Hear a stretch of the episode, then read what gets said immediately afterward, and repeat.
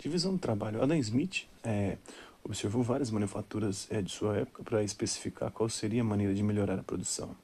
Concluiu que as mais eficientes dividiam o trabalho, ou seja, o trabalho de uma só pessoa para fabricar qualquer coisa levaria mais horas do que se as operações fossem divididas, divididas em etapas e cada trabalhador fizesse uma delas.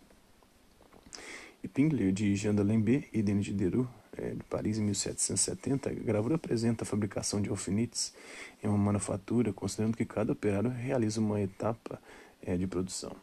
Seu exemplo de clássico é o de uma fábrica de alfinetes. Se um trabalhador tivesse de cumprir todas as etapas, desde buscar a matéria-prima nas minas, o metal, até confeccionar o alfinete, demoraria um ano para produzir somente um deles. É, se ele desse ao metal, conseguiria fazer 20 alfinetes por dia. E, em uma manufatura de alfinetes, utilizando máquinas com um trabalho distribuído em 18 etapas, cada qual é executada por um operário, um trabalhador produziria 2 mil alfinetes por dia. Mas de que adiantaria essa quantidade de alfinetes por dia caso não houvesse um mercado consumidor para esse produto? Adam Smith conclui, portanto, que a eficácia da divisão do trabalho precisa estar relacionada ao lugar, ao território e ao mercado. Se a escala fosse ampliada para uma região, as economias deveriam investir para diminuir os custos de produção e suas mercadorias por meio de, por meio, por exemplo, da divisão do trabalho e do desenvolvimento e utilização de máquinas. Assim poderiam adquirir vantagens absolutas sobre seus concorrentes, tanto em nível interno quanto externo. A teoria da vantagem absoluta significava concorrer com o mesmo produto no mercado exterior com menos custos de produção. O principal livro do Adam Smith, A Riqueza das Nações, ele foi publicado em 1776. Foi um sucesso. Em 1800 já havia sido traduzido para outras línguas e na Inglaterra estava na oitava edição. O filósofo é considerado o criador da teoria do liberalismo econômico, fundador da moderna economia política. Estava claro que seus pressupostos foram bem aceitos, em particular pelos grandes empresários. O liberalismo alfandegário ficou só na teoria, pois nunca se realizou de fato. As principais potências industriais do século XIX mantiveram tarifas alfandegárias protecionistas, situação existente até os dias de hoje. Né? Ainda vem falar de liberalismo, principalmente nos países que são potências mundiais. Potências. Eles pegam ranking de liberdade econômica e pegam países com é, insignificante ali é, colocação no PIB mundial. É, observe que, historicamente, a teoria do livre comércio e de vocação dos países não se mostrou eficiente, pois as desigualdades de riqueza entre eles eram muito expressivas para que as trocas em igualdade de condições resultassem em benefício mútuo. Assim, muitos países aplicaram medidas protecionistas para que os produtos nacionais pudessem competir no mercado interno com os importados de países mais industrializados. É, David Ricardo também constatou que os produtos de certos países poderiam ter pequena ou mesmo nenhuma atração no mercado externo, resultando em sua exclusão do mercado internacional. A divisão internacional do trabalho, o economista e político britânico David Ricardo, que viveu de 1772 eh, a 1823, deu continuidade às ideias de Adam Smith e aprimorou algumas delas, sobretudo as que se relacionavam ao comércio exterior. Enquanto Adam Smith defendia o livre comércio eh, com base em, nas vantagens absolutas, Ricardo formulou a teoria das vantagens comparativas, considerada até hoje útil como um princípio da economia política. A teoria das vantagens comparativas defende os benefícios do livre comércio entre as nações ao fornecer um mecanismo de ajustamento que resultaria em ganhos para qualquer país, independentemente da sua estrutura e dos custos de sua economia. Ao explicar essa teoria, David Ricardo utilizou dois reinos e dois bens: os vinhos portugueses e os tecidos ingleses. Esse é o caso mais clássico né, de um país que se fudeu é, nessa liberdade econômica e nessas trocas supostamente é, igualitárias ou vantagens comparativas aqui. Né? Recorreu à teoria do valor do trabalho, ou seja, a ideia de que a razão de troca de mercadorias é proporcional ao tempo de trabalho gasto na produção delas. Por intermédio de explicações matemáticas, o David Ricardo chegou à conclusão de que em um sistema de livre comércio seria melhor um país especializar-se em produzir apenas a mercadoria que tivesse vantagem relativa em importar a outra. Por exemplo, a Inglaterra poderia revender com vantagem o vinho português no mercado interno inglês com menos custos do que se fosse investir na fabricação da bebida.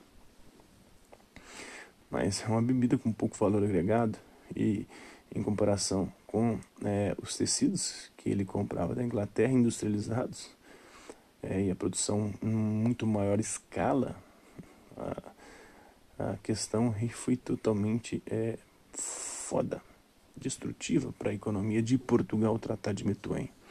O mesmo ocorreria em relação aos tecidos em Portugal. O resultado seria uma balança comercial equilibrada para ambos. Não foi isso. Os consumidores desses países teriam acesso a um estoque maior desses produtos do que se cada país decidisse produzir ambos. Ah, inclusive foi por causa disso que a Inglaterra, a Portugal não investiu na sua industrialização e acabou é, passando de uma potência colonial do início do colonialismo para um país na verdade não é nem potência mais, um país periférico hoje na Europa. Foi a maior potência europeia ali no início das grandes navegações e caiu de uma tal maneira. Ah, a intervenção do Estado teve intervenção do Estado também econômica na Inglaterra e muita intervenção. E o próprio Adam Smith e o David Ricardo não eram totalmente contrários a intervenções do Estado na economia. Pelo contrário, né? não é da forma aí como essa galera liberal gosta de pintar um liberalismo puro que só existe no mundo das ideias. Né? Como diria o Platão, para Platão, o mundo das ideias é muito mais real que esse mundo aqui. E para essa galera, o mundo das ideias das ideias do liberalismo, é muito mais real que a própria realidade onde ninguém se deu bem ou se destacou sem intervenção estatal em um país, né? nem Estados Unidos, nem Inglaterra, que foi pioneira, de onde inclusive saíram esses teóricos, né? os teóricos aí do Adam Smith, né? do Reino Unido, o David Ricardo também, britânico, né?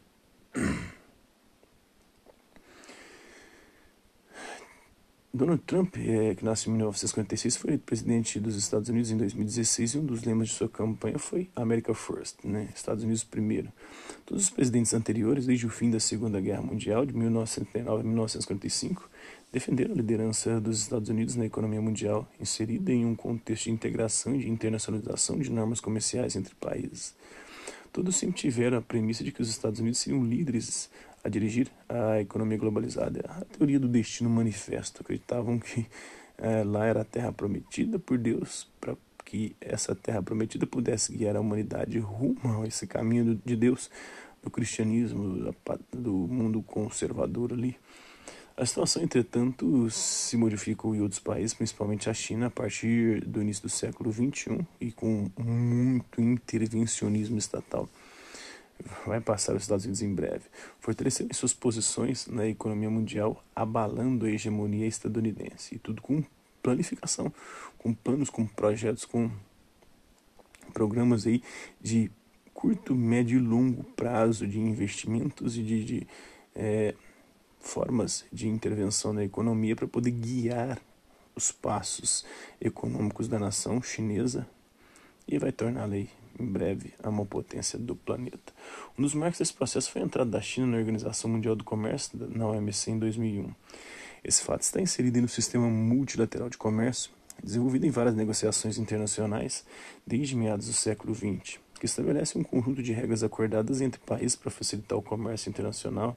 Pois é, isso só vale para os Estados Unidos, aliás, para as grandes potências, né? Quando os países periféricos é, tentam ali é, reivindicar alguma coisa na Organização Mundial do Comércio, essa, principalmente contra o protecionismo, para ter mais liberdade econômica. Os Estados Unidos, por exemplo, a Europa, é, todos dão subsídios aí para os seus produtores, principalmente os produtores que concorrem, no caso brasileiro, aí, com as commodities brasileiras, né? Menos tarifas e maiores ganhos. Os Estados Unidos, entretanto, sob o governo Trump, têm aumentado as tarifas alfandegárias de certos produtos importados, pois o país se tornou um enorme mercado consumidor de produtos chineses mais baratos e com qualidade cada vez melhor. Né? Então, a chegada de Donald Trump à presidência dos Estados Unidos foi surpreendente. Poucos poderiam imaginar que um candidato com um discurso abertamente mercantilista, mercantilista, né, pré-liberalismo de Adam Smith e David Ricardo, ganharia os votos necessários para obter a maioria do colégio eleitoral. Inclusive, é um sujeito que é defendido pela direita e por boa parte dos liberais, inclusive, para ver a contradição que os liberais vivem. Os liberais sofrem uma cegueira ideológica que é, é uma coisa bonita de se ver, o nível de retardadice deles. Evidentemente, os motivos que podem determinar o voto são variados. Quando olhamos para as questões econômicas, entretanto, nota-se que os prejudicados pela hiperglobalização fizeram sentir seu protesto em voz alta. As pressões protecionistas ganharam, portanto, relevância e apoio por questionar a distribuição assimétrica dos ganhos. Né? Segundo Felipe Mendonça, America First, but not alone.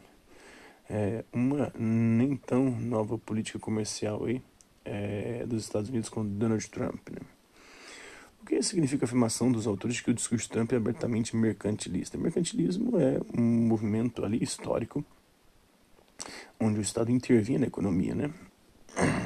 O Colbert, que foi o grande teórico do mercantilismo, ele defendia abertamente aí que o Estado é, deveria intervir na economia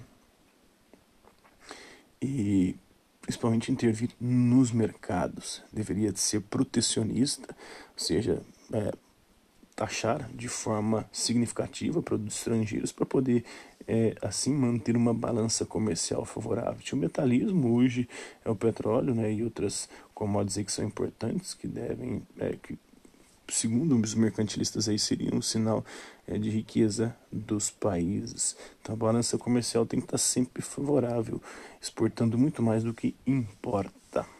Isso, se todo mundo fizesse isso, a conta não fecha se a gente pensar isso no mundo inteiro. Assim como a conta não fecha com as ideias liberais, né?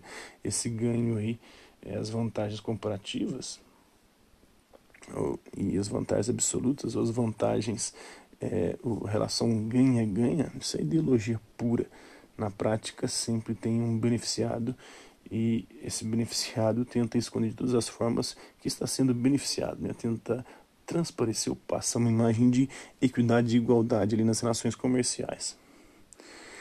Então, considere os motivos das, de, das determinações da política econômica do governo Trump que rejeita ou modifica acordos internacionais anteriores.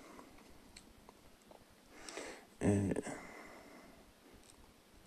Quais são os principais produtos importados eh, da China pelos Estados Unidos e avalie se esses produtos concorrem com a indústria nacional estadunidense.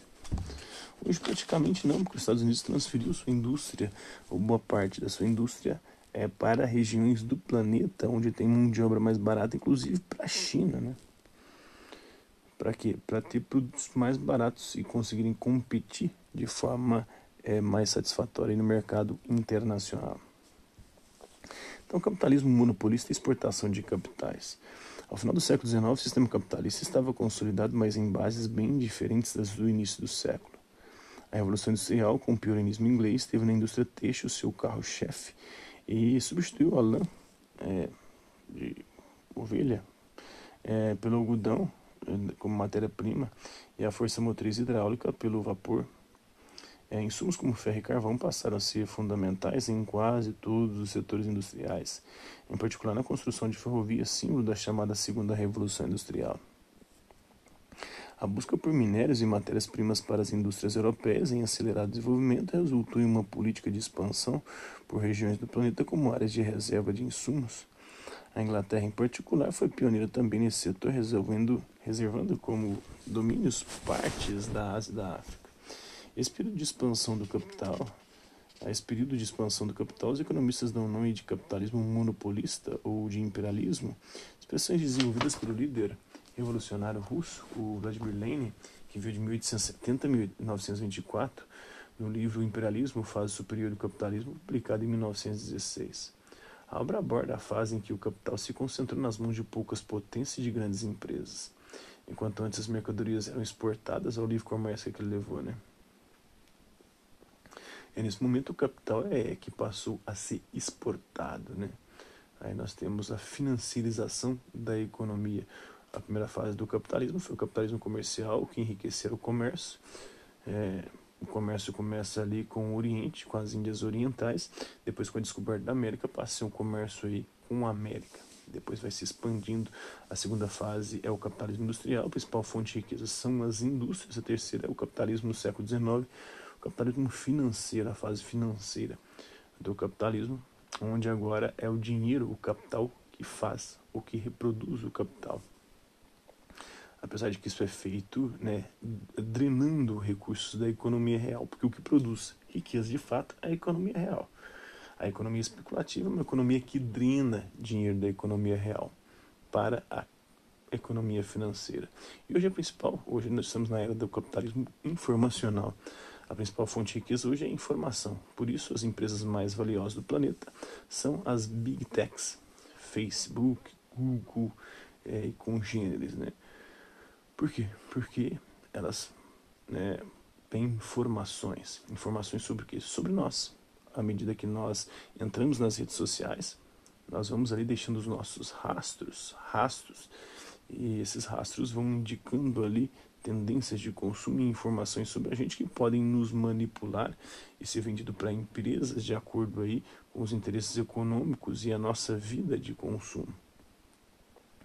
Então, é, esse é o grande capital. E a, a informação, ela claro que é produzida, é uma riqueza também, mas muito mais é uma riqueza é, extremamente aí no campo especulativo virtualizada. Por que virtual? Porque é algo potencial, algo que não é real, algo que não vem da economia real e concreta, daquela que coloca comida na nossa mesa e coloca coisas de fato aí que é, são fundamentais para a existência humana.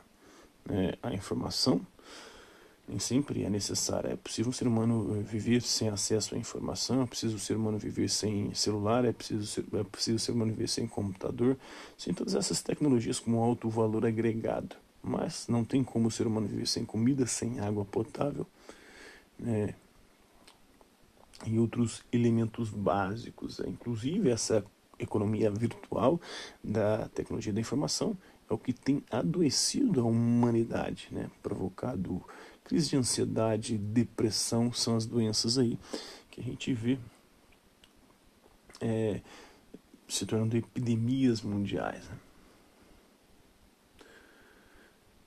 Então, enquanto antes as mercadorias eram exportadas, nesse momento o capital é que passou a ser exportado, ou seja, investidos em outros territórios. Começa o formando a base do neocolonialismo e imperialismo. Os países imperialistas consideravam fundamental investir diretamente nos territórios conquistados segundo os interesses do seu grande capital. Os Estados Nacionais, em particular em razão do acirramento do nacionalismo, deram apoio militar e logístico para que as empresas privadas pudessem atuar livremente. Muitas guerras foram travadas nesses territórios durante o processo de conquista e de dominação.